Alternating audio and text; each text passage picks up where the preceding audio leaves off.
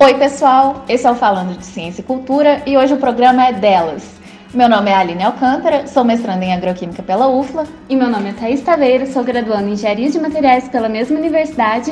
E, e nós queremos saber, você já ouviu falar em polímeros? Se não, você vai aprender um pouquinho agora.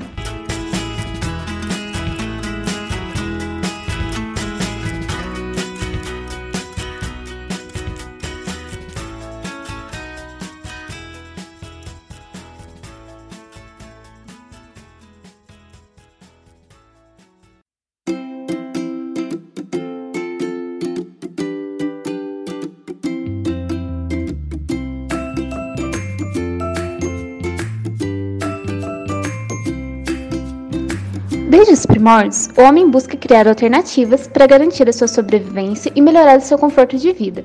E um dos materiais que surgiu para revolucionar foram os materiais poliméricos. Eles são utilizados desde a antiguidade, então há registros que datam de 3 mil anos atrás, com a utilização de tinta impermeável pelos chineses, materiais resinosos e graxas pelos egípcios e posteriormente pelos romanos, dentre tantos outros que foram surgindo no decorrer das décadas. Mas somente no período das grandes navegações pelas Américas, com a descoberta da borracha natural extraída da seringueira, é que houve um real interesse pelos polímeros. Esse acontecimento permitiu que cientistas, pesquisadores e alquimistas da época voltassem sua atenção para essa classe de materiais, impulsionando a expansão industrial e o descobrimento de diferentes classes de polímeros. Quimicamente falando, eles são materiais compostos por pequenas moléculas que se repetem ao longo de sua estrutura, formando uma grande cadeia polimérica podem ser tanto de origem natural quanto sintética e estão muito presentes no nosso dia a dia, como por exemplo nas garrafas PET, sacolinhas de supermercado, nas embalagens de produtos de higiene pessoal e também nas capinhas de celular.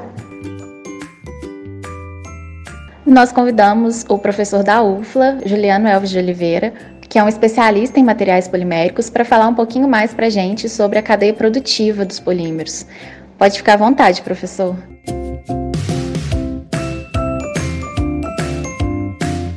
Iniciando né, a indústria de materiais poliméricos, para falar sobre ela, a gente classifica ela em algumas gerações. Né? Eu tenho a primeira geração, Aí a primeira geração é a indústria que vai fornecer para nós os monômeros, né, que vão ser aquelas moléculas que vão dar origem aos materiais poliméricos, vão ser, vão, vão ser usadas como reagentes nos meios reacionais empregados para se obter essas macromoléculas aí que a gente é, usa no contexto da sociedade atual. Esses monômeros, eles são obtidos a partir de uma etapa de refino e craqueamento do petróleo, principalmente, né? É, é uma das principais fontes de matéria-prima para obtenção dos monômeros aí hoje em dia, em quantidade. Eu estou me referindo principal em termos de quantidade, de volume.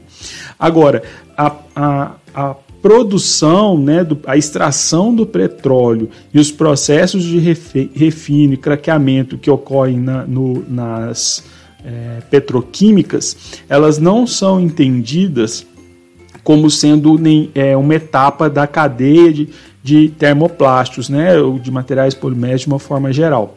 Ela é, ela é tida como uma etapa final da indústria petroquímica, né? uma etapa final ali da indústria química de obtenção de matéria, matérias-primas.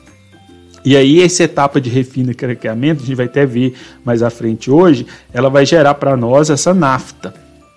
E a partir de processos de separação dessa nafta aqui, a gente vai conseguir chegar nos monômeros. Aí quais são exemplos de monômeros que eu poderia citar? O etileno, o propileno, o estireno, várias moléculas de baixa massa molar que apresentam características importantes que vão fazer com que elas possam dar origem aos materiais poliméricos. E aí essa etapa de obtenção dos monômeros é, é tida como a primeira geração da indústria de termoplásticos. Por que, que a gente entende a produção do monômero que tem baixa massa molar como sendo uma primeira geração da indústria de termoplásticos, de materiais poliméricos de forma geral. Porque a partir da, da obtenção de um monômero de qualidade é que a gente vai conseguir obter peças poliméricas lá na frente com alto valor agregado.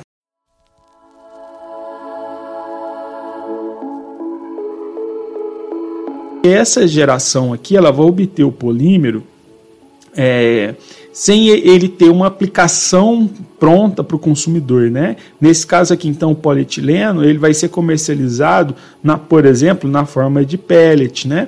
A gente pode ter alguns polímeros que vão ser comercializados na forma de, de pós. Então, assim, aqui é, ele não é um produto ainda polimérico. Aí aqui a gente iria produzir então essas resinas aí é, sem nenhum tipo de processamento ainda de transformação, né? E aí, no final, a terceira geração é, da cadeia produtiva de materiais poliméricos é, a etapa de transformação. Nessa etapa aqui, a gente vai pegar esses polímeros que foram obtidos né, na segunda geração da cadeia produtiva e vamos converter eles agora em produtos é, já prontos para ser entregue para o consumidor final. Então é aqui que a gente vai fazer, por exemplo, uma caneca, de plástico, é, uma cadeira, enfim, qualquer peça é, de alto ou baixo valor agregado associado, né? Uma peça é, plástica para a indústria eletrônica, enfim, vários segmentos aí. É, hoje, né, assim, assim de, um, de uns anos para cá, o pessoal vem entendendo que existe uma quarta geração da cadeia produtiva de materiais poliméricos, é, aqui, principalmente aqui no Brasil, mas o mundo inteiro já reconhece, né? Eu estou falando principalmente no Brasil, por a gente estar tá inserido aqui no Brasil, então eu vou tentar trazer sempre alguns dados focados no nosso país essa quarta geração seria a geração da reciclagem né, na cadeia é, produtiva. Aí, nesse caso aqui, qual é o conceito? A gente vai pegar esse produto que foi obtido na, na terceira geração, na etapa anterior, né, e ele, ele foi o consumidor comprou ele, usou, pensar, uma caneca, você usou sua caneca, entendeu que ela não tinha mais é, finalidade para você, descartou essa caneca, né? De preferência da forma adequada, né? Vamos entender que todo mundo é, tem consciência ambiental aqui, fez o descarte adequado do seu material polimérico. E aí esse material polimérico, através de processos, por exemplo, de coleta seletiva, eles vão retornar ao setor industrial, vão ser reprocessados nessa, nesses equipamentos da indústria de transformação aqui e vão dar origem a novos produtos. Só que a origem da matéria-prima desses novos produtos aqui agora não vai ser mais a segunda geração, né? Que a gente está pegando o polímero é sintetizado e nunca processado.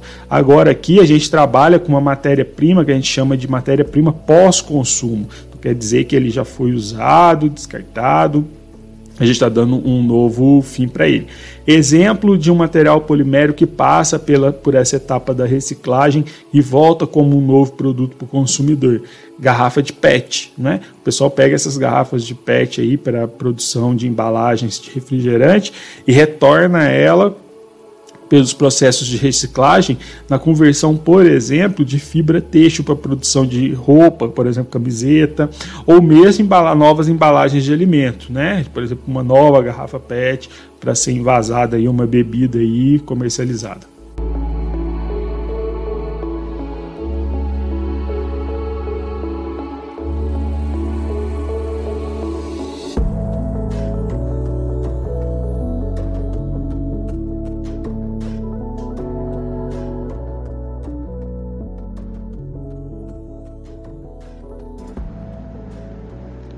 Inclusive, os polímeros têm aplicações bem diversificadas. Por exemplo, eu trabalho com nanofibras de poliácido lático, que é um polímero biodegradável, para aplicação na piscicultura. Por que isso é importante?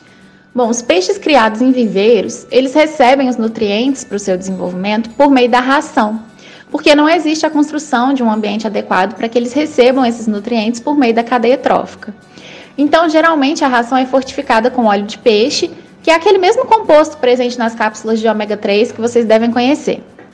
Só que isso torna a ração muito cara. Vocês sabem que aquela cápsulazinha é bem cara, né? Então, com certeza a ração também é.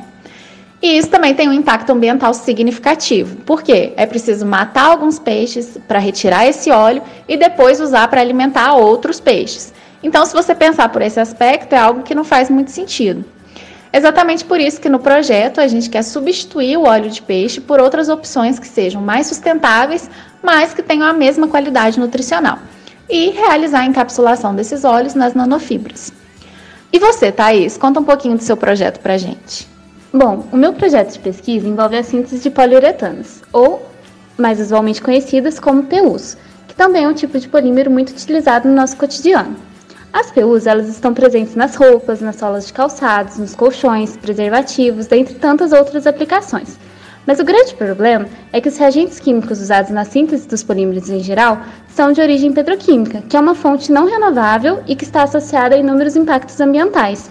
Aí é que entra a inovação do projeto, substituir um dos reagentes por outro de origem renovável, através do uso de óleo vegetal de soja. Muito legal, Thais. Mas a gente sabe que nem sempre as portas dos laboratórios estiveram abertas para as mulheres. A gente tem casos bem conhecidos na história em que as mulheres não receberam o devido reconhecimento pelo seu trabalho. Sim, eu concordo, Aline. Um caso bem interessante é o da Marie Curie, porque mesmo o rádio e o polônio, que são dois elementos radioativos, terem sido descobertos durante o doutorado de Marie, o marido dela é que foi indicado ao Nobel de Física pela descoberta da radioatividade.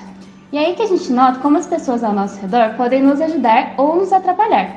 Ele se recusou a receber o prêmio caso ela também não recebesse. E foi assim que, em 1903, Marie se tornou a primeira mulher a receber um Nobel. E em 1911, ela ainda recebeu o Nobel de Química pela descoberta dos elementos. O legal é que a filha dela, a Irene, também se apaixonou pela pesquisa e ganhou um Nobel em 1935 pela descoberta da radioatividade artificial.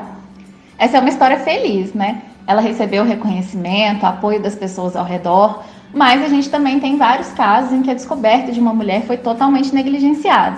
Por exemplo, o caso da Rosalind Franklin.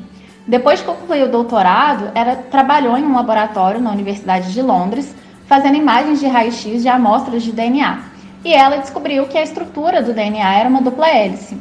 E o Wilkins, que era o chefe do laboratório em que ela trabalhava, mostrou essas imagens em um artigo da Rosalind que ainda não tinha sido publicado para outros pesquisadores que estavam desenvolvendo um modelo teórico do DNA, que são Watson e Crick pessoal aí que já estudou bioquímica já deve ter escutado falar dos dois.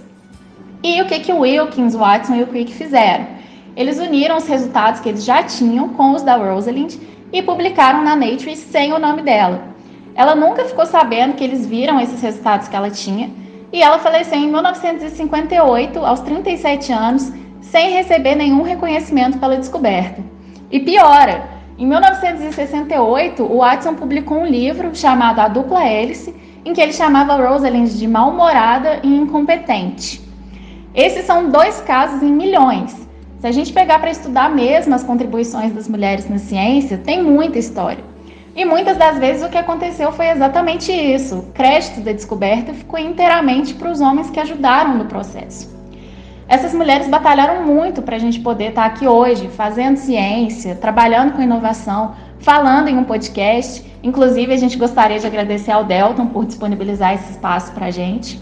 Então, mulheres que estão aí escutando, é muito importante a gente se impor, a gente reconhecer o nosso lugar e o nosso valor, não só na ciência, mas em tudo que a gente se propôs a fazer, exatamente para honrar a história dessas mulheres. E fazer a nossa parte também, para que as portas estejam cada vez mais abertas para as próximas gerações.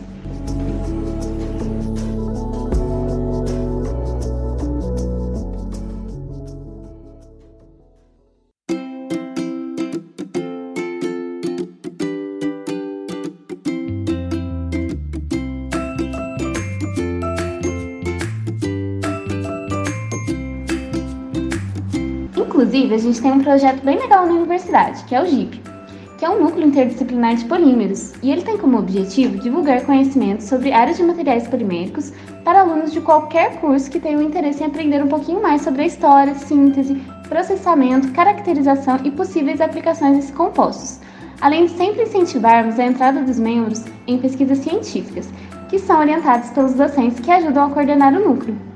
E você também pode fazer parte. A gente está organizando a segunda Semapol, que vai ser um evento totalmente online e gratuito, que começa agora em novembro. No evento vão ser ofertadas diversas palestras e minicursos ministrados por profissionais tanto nacionais quanto internacionais e todos muito reconhecidos nos setores de inovação polimérica, sustentabilidade e desenvolvimento científico. Além disso, a gente vai sortear livros relacionados aos temas e também cursos profissionalizantes. Então, se você escutou esse podcast, gostou, está interessado no tema de polímeros, as inscrições já estão abertas. Então, não deixe de conferir no Instagram do evento, que é o underline Semapol, vai estar disponível também na descrição do podcast. Muito obrigada por terem nos escutado até aqui e uma ótima semana a todos. Até mais!